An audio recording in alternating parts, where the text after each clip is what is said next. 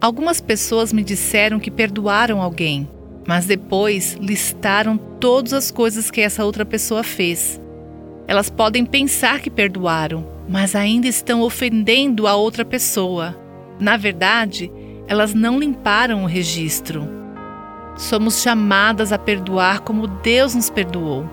Paulo diz em Colossenses 2, 13 e 14 que Deus perdoou todas as nossas ofensas, cancelando o registro de dívida que estava contra nós de acordo com suas exigências legais. Ele colocou de lado, pregando-as na cruz. No tempo de Paulo, alguém poderia escrever um certificado listando todas as suas dívidas. Paulo está dizendo que a lista que tínhamos com Deus foi pregada na cruz de Cristo e foi eliminada para sempre. Dessa mesma forma, também somos chamadas a perdoar.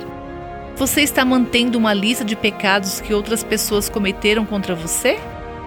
Não é hora de limpar o registro e perdoar?